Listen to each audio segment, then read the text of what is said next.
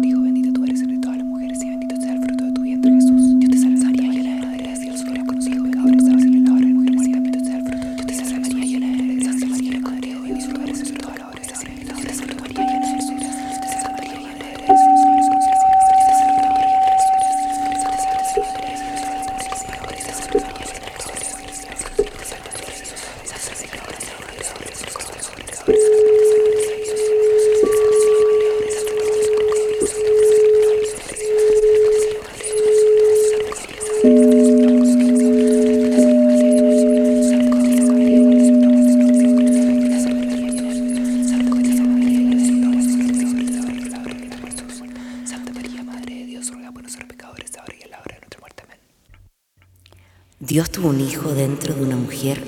penetrada, quien parió un niño varón de nombre Jesús que nos salvó.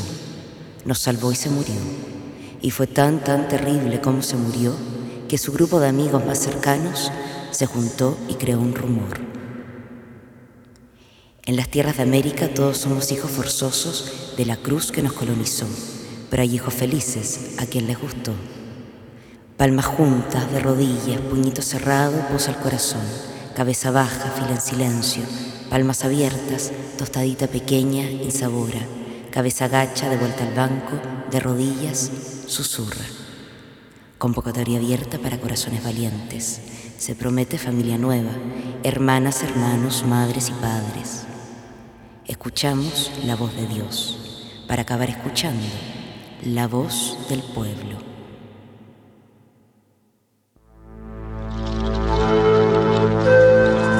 Soy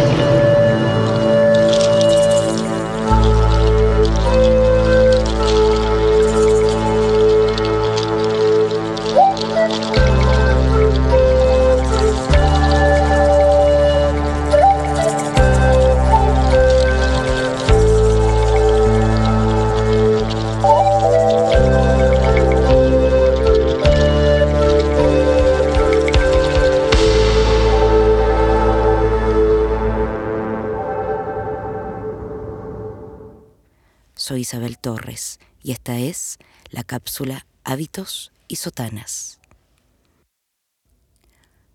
No puedo, no debo, no entiendo, no quiero relatar la historia de la Iglesia Católica. Prometo que lo intenté. Anoté fechas, personajes, locaciones, victorias, derrotas, etc. Pero no supe convertir una historia larga y compleja en una simple y corta.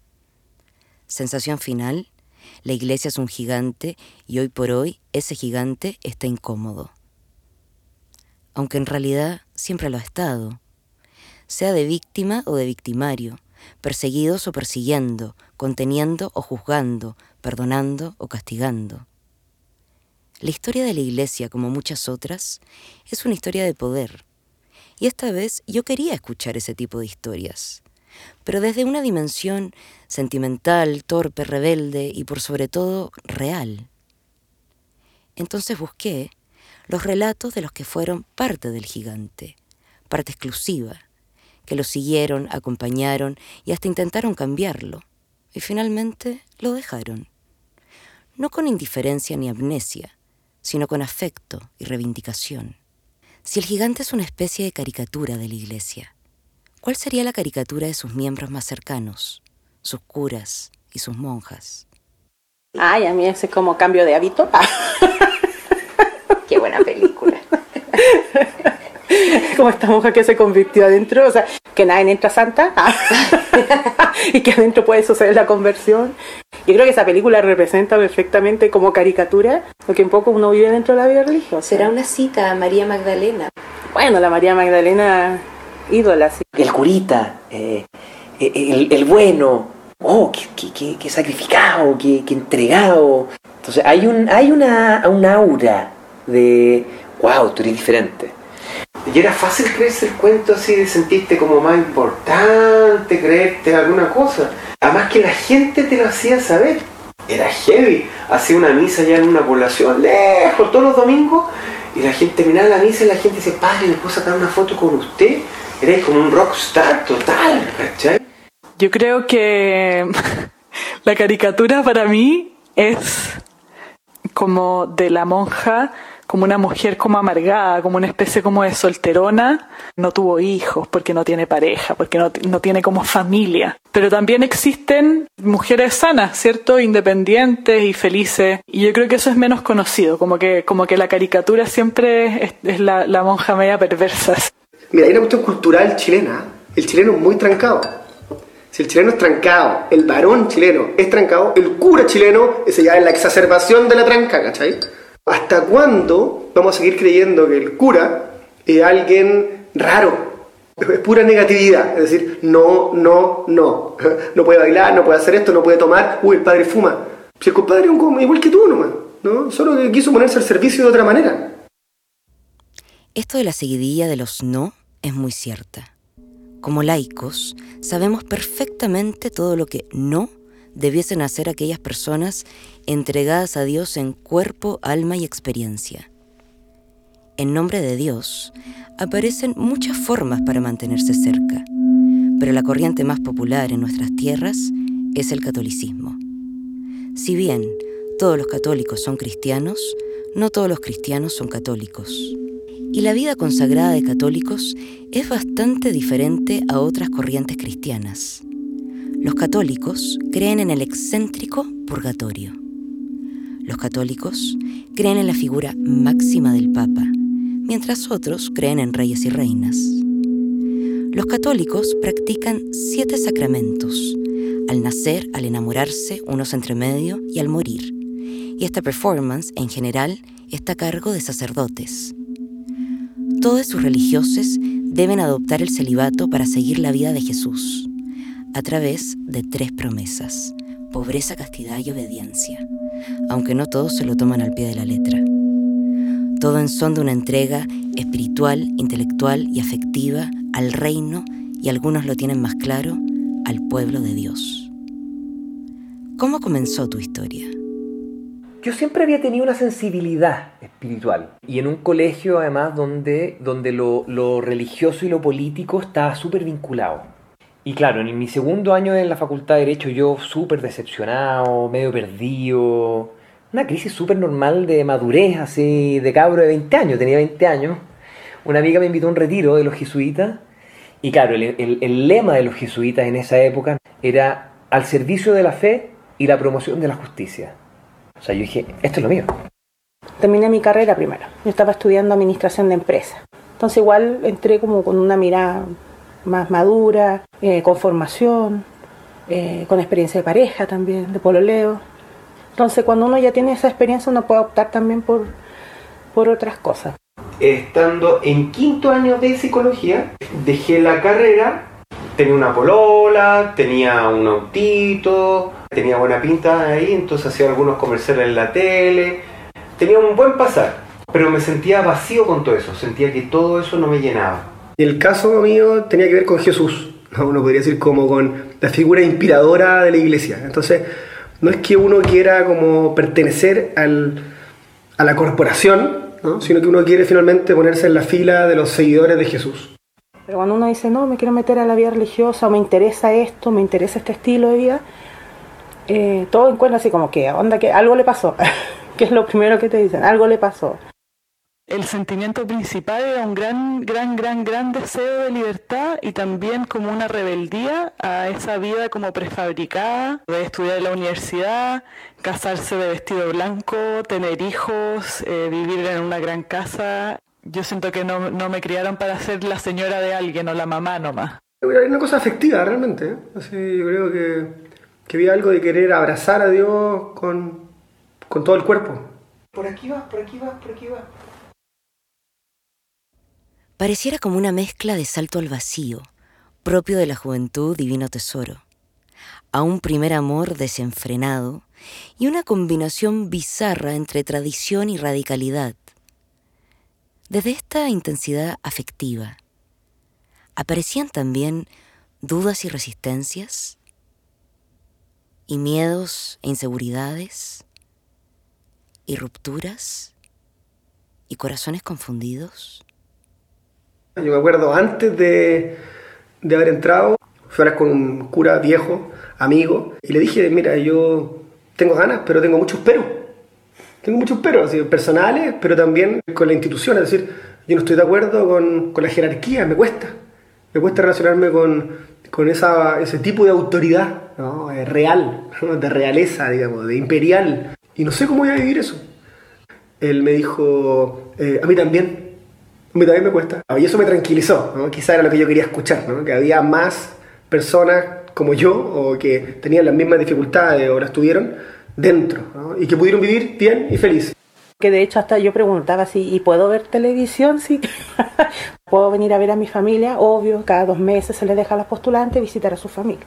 De hecho yo pregunté, yo no quiero usar hábitos. No, nosotras no usamos. Me dijeron, ah, ya. Yo entré en la vida religiosa y fui creciendo, fui encontrando un espacio de mucho sentido, con un proyecto vital súper intenso. Entonces yo abracé este proyecto con mucha radicalidad, con mucha vehemencia, pero desde muy temprano habían, habían serias preguntas. Yo cuando entré a la, a la, a la congregación no tenía tanta claridad respecto a mi orientación homosexual. Me costó mucho dejar a mis amigos y entrar a la vida religiosa supuso cortar con todas esas relaciones muy drásticamente y eso significa ya no tengo celular, significa me meto a internet, no sé, una vez a la semana, llamo a mi familia una vez cada dos semanas y eso para mí fue súper, súper duro. Terminé una relación de poroleo para entrar y fue muy difícil. Por lo menos el primer año soñaba con ella, en las noches, así como y no, varias veces así como, ¿realmente voy a poder? Entonces había algo de eso, todo el tiempo. ¿no? El hecho de pensar, chuta, nunca más en mi vida voy a estar con un hombre, como que me costó mucho.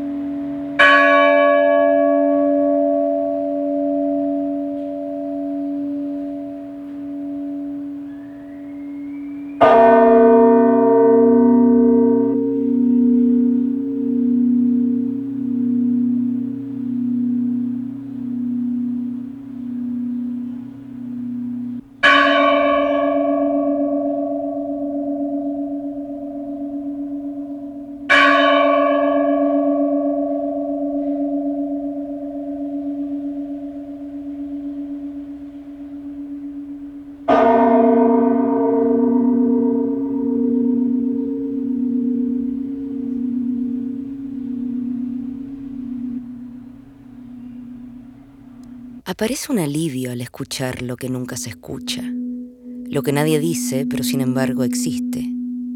Como una mujer que no quiere ser madre o una madre que no siempre ama a sus hijos. Eso nadie lo quiere saber y por sobre todo no se debiese de decir.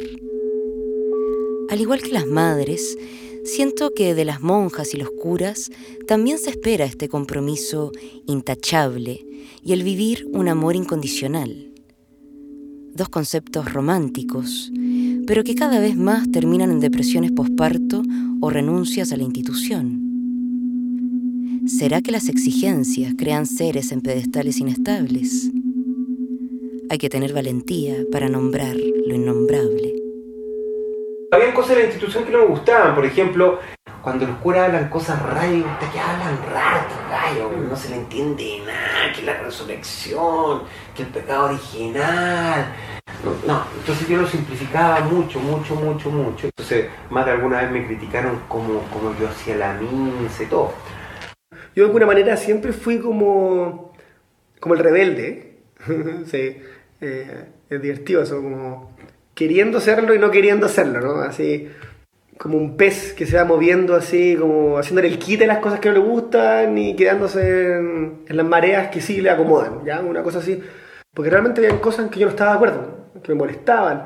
Y cuando las decía, me fui dando cuenta que no, no había mucho que hacer, no había mucho que hacer. Bueno, ahora lo digo quizá un poco desde fuera, pero la institución tiene una inercia impresionante, así milenaria, y es muy frustrante en alguna medida, ¿no? Entonces, cuando estamos dentro, yo creo que cada uno trata de hacer lo poco que puede hacer. Por otro lado, se junta también eh, la situación, digamos, de la iglesia en que a mí se me empieza a caer un velo que estaba viviendo en una institucionalidad que tiene serias fallas y, que comete además serios delitos eh, y pecados en términos eh, cristianos, digamos. Y se me empieza a poner la pregunta si yo quiero ser reproductor de eso o no. De hecho, una vez se, comentó mucho el tema de que de- hasta qué medida la institución se mete como en mi identidad o como yo con mi identidad afecto a la institución. Tu identidad dentro de un gigante y el gigante dentro de ti. ¿Pero en qué parte de ti? ¿En todas tus partes? Ya que pareciera que el cuerpo se anula, ignora o extrañamente neutraliza. Bueno, la palabra correcta sería sublima. Mi experiencia de lo corporal había sido muy... O sea, el cuerpo es poco menos que una máquina que uno tiene que, que controlar y, y uno no puede demostrar demasiado. eh, todo es más recatado, es más... Hay mucha preocupación por lo que los demás van a decir. Mucha. Esto de ser recatados y que el cuerpo pase desapercibido no es siempre la regla general, ya que los sacerdotes se revisten. ¿Qué onda con la performance del revestimiento? Pareciera ser como una línea espiritual del travestismo. aman la performance, es lo más parecido al travestismo que yo he visto. Se me vienen personas a la cabeza, obispos chilenos, que yo los he visto como les encantaba revestirse y ponerse las ropas y andar con falda. Y tú decís, pero amiga, ¿cuál es la diferencia de usted con una persona que hace que es drag queen? La diferencia es que las drag queens hacen un show y que lo asumen y, y- y que digo que hacen una performance declarada y, y la, la diferencia es que usted se disfraza y hace performance y porque cree que eso le da dignidad religiosa o... pero es la misma cosa. Uno de los grandes problemas ha sido la ausencia del cuerpo. Y hoy día vemos que aparece en su peor versión. Mira, y desde el cristianismo, Dios es cuerpo, porque Él se encarna. El cuerpo es espíritu, o lo espiritual es la carne. Entonces la danza, el, el afecto, la ternura, la piel, ¿A ti te gusta bailar? Me encanta. Me, eh, o sea, lo amo. Amo bailar. Amo. Los jesuitas no bailan, está prohibido, porque el baile supone que tiene algo de erótico, sensual, entonces por eso los curas no bailan y yo sufría por eso, sufría, sufría porque me encanta bailar. Mi rebeldía lo hacía de adrede. Se iba al matrimonio y cuando yo podía bailaba con la novia, un reggaetón, cualquier cosa. Y yo sabía que la abuelita estaba de foto, uy, el padre baila, escandalizada. Porque como yo siempre me había encantado bailar, siempre, siempre, siempre, y durante muchos años como jesuita nunca bailé, pero en Brasil se podía, se podía bailar. Aprendí a bailar samba. Digo, en ese sentido el baile justamente te conecta con una expresión corporal. Y, y a mí yo siento que eso me hizo abrazar también mi cuerpo, mi anhelo de afecto eh, palpable. Y desde la dimensión hormonal, ya que la Iglesia Católica siempre ha querido gobernar sobre el útero de las mujeres, oponiéndose a cualquier gesto de libertad. Pero en el caso de las religiosas, serían el único ejemplo de mujeres liberadas a poder desconectarse con el famoso órgano de la vida. Una de las cosas que me pasó en el noviciado fue que no me llegó la regla como por seis meses, seis o siete meses, hasta que me salí, de hecho. Y claramente no estaba embarazada porque cumplí con mi voto de castidad de la manera más santa posible en esos años. Eso a mí me habla mucho de cómo el, el flujo de mi vida de ser mujer como que se cortó. Y en el fondo no fue hasta que salí de la congregación y volví a Chile, ahí me volvió la regla. Como que ahí volví a ser yo. Eh, volvió, como que volvió el ciclo de la vida. Lo primero que pienso cuando pienso en grupos de hombres con poder es en fútbol y en el Vaticano. A la cancha, como a la iglesia, asisten todos los que comparten una pasión, una devoción a ojos cerrados para ver a sus protagonistas en acción. Tanto los curas como los futbolistas nunca les ha dado ningún pudor monopolizar todo lo que ellos creen que son sus espacios de desempeño. Con camiseta o sotana, estos hombres logran captar nuestra atención. Mientras unos conquistan nuestros espacios de ocio, los otros conquistan nuestra moralidad. Y es ahí donde se mandan un rayado de cancha bien claro. En este mundo hay hombres y mujeres que deben unirse bajo el sacramento del matrimonio y reproducirse. es cosa de ver la historia de nuestros derechos civiles, siempre obstaculizados por la Iglesia y sus aliados políticos. ¿Ustedes cómo encarnaban estas discriminaciones? ¿Por qué Dios tiene que ser un Él? ¿Por qué Dios no puede ser también ella? ¿O por qué no hablamos de la dimensión femenina de Jesús? Cristianismo mainstream, de alguna manera, ha reducido a Dios a un varón. Y Dios no tiene género. La doctrina, digamos, oficial de la Iglesia reproduce una heteronormatividad y es una institución homofóbica. Yo salí del closet siendo jesuita y, y, claro, en mi caso particular, a mí me duele que la iglesia que me enseñó, me mostró quién es Jesús, crea que yo soy un desviado, crea que yo soy un pecador si yo estoy en pecado mortal. Pero hay muchos sacerdotes que son homosexuales y que son muy buenos sacerdotes. Yo veía que tenía hermanas súper capaces, pero que no, por cómo se estructura la iglesia, no eran capaces de ser líderes de la comunidad, porque el líder es el párroco. Es, es paradójico porque, por un lado, yo siento que en América Latina, como que la imagen de Dios es muy masculina, es como este gran monarca que rige el mundo desde arriba y que está súper lejano y que requiere casi de nuestros sacrificios para perdonarnos. Es un Dios frente al cual siempre estamos como en falta. Y por otro lado tenemos la figura de María, que es una mujer como cualquier otra, que es una mamá que ha sido eclipsada o ocultada por este Dios patriarcal. La María Dulce, así como que no quebraba un huevo, como, como la Santa, la Pura, la Virgen. Todas esas cuestiones como que me, a mí me, me chocaban. No, no, la aceptaba y me quedaba callada, al mes de María igual, pero, pero haciéndole justicia a María. Una de las cosas que hacen las estructuras patriarcales es idealizar lo femenino, pero idealizar lo femenino que conviene al sistema, digamos. Entonces, en la iglesia la maternidad está idealizada, pero de una manera impresionante, ¿cierto? La Virgen María es como el ejemplo de eso. En el Antiguo Testamento hay mujeres profetizas, hay mujeres juezas, hay mujeres reinas. Nos quedamos con Adán y Eva, ¿cierto? Y Eva es como la malvada, la que trajo el pecado original al mundo. Y después María viene como a compensar a Eva es la nueva Eva, sin pecado. Pero hay tanta otra diversidad de mujeres más allá de esa dicotomía. O son María o son Eva. La iglesia todavía, para decirlo así, tiene mucho que descolonizar dentro de ella misma. ¿Ah? Eh, desde la formación de los curas eh, hasta las catequesis, hasta todo, ¿no? Así como una institución de carabinero, ¿no? O militar.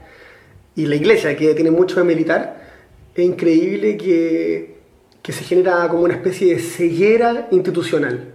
Es decir, la institución está tan contenta consigo misma, con su uniforme, con sus prácticas, con su tradición, te va transformando en un ser bien especial, así como que te va ensegueciendo respecto de ti mismo, de la vida. Yo tengo hoy día grandes amigos curas ¿eh? y los defiendo, los apaño, yo le digo, oye, si esta es tu vocación, vos dale pero siempre también como tratando de ser muy claro, de decirle, oye, pero mira esta cuestión, mira, mira cómo tú estés relacionándote con el poder.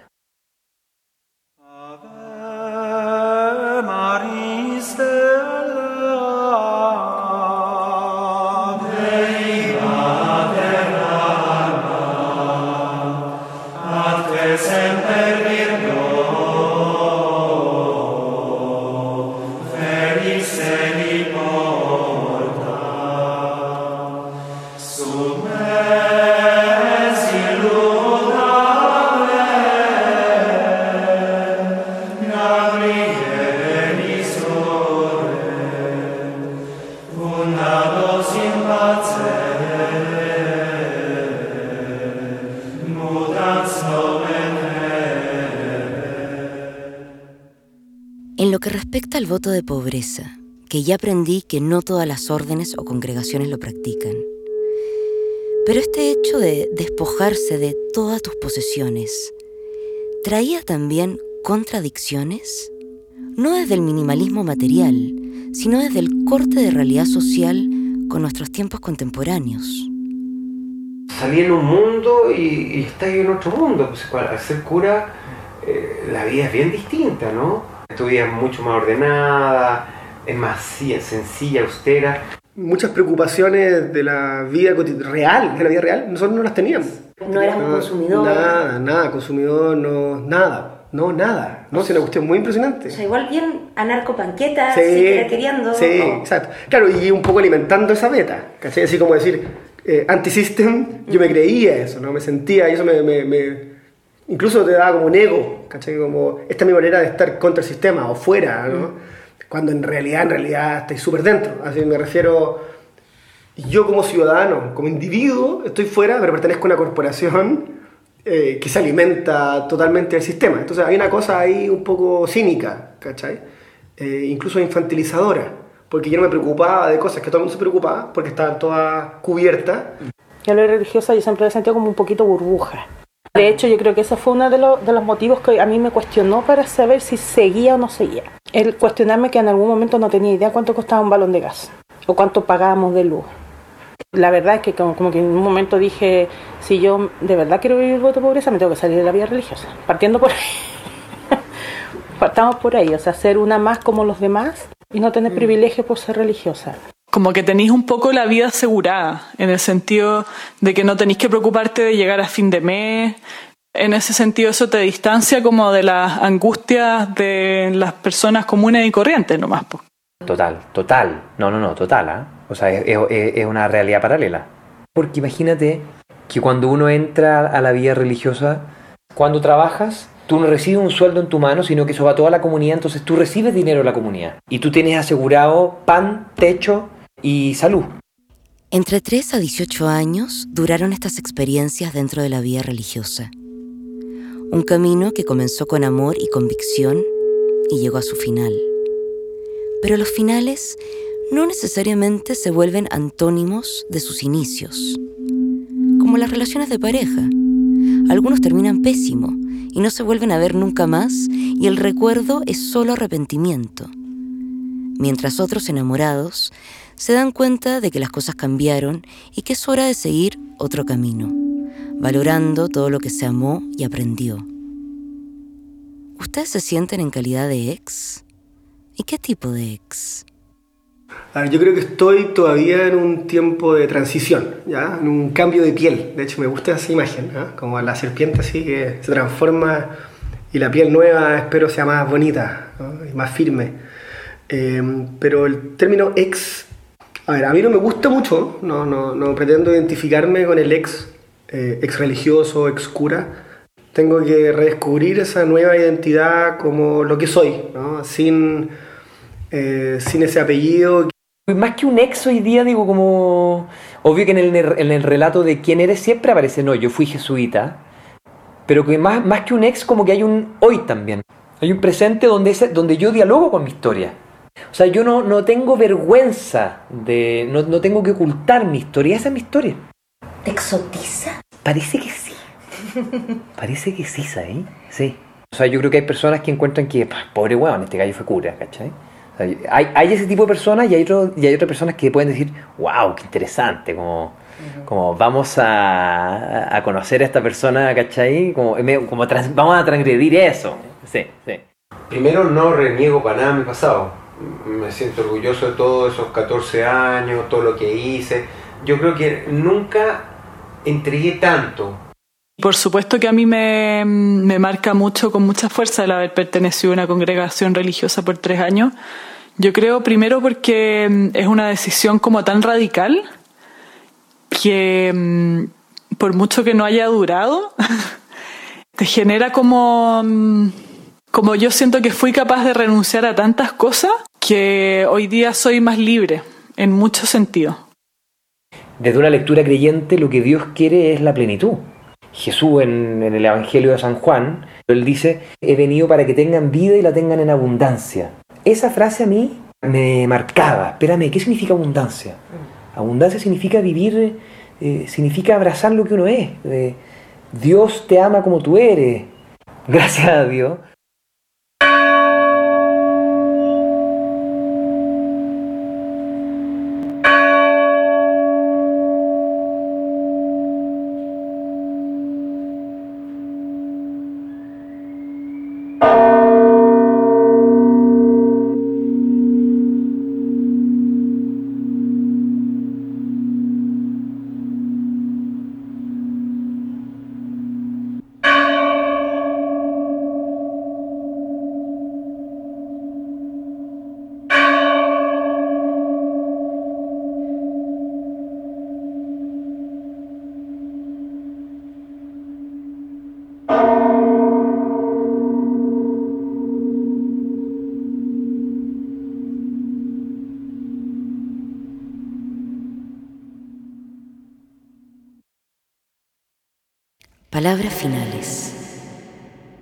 Hace un rato estamos en tiempos en que los supuestos buenos eran todo este tiempo los malos.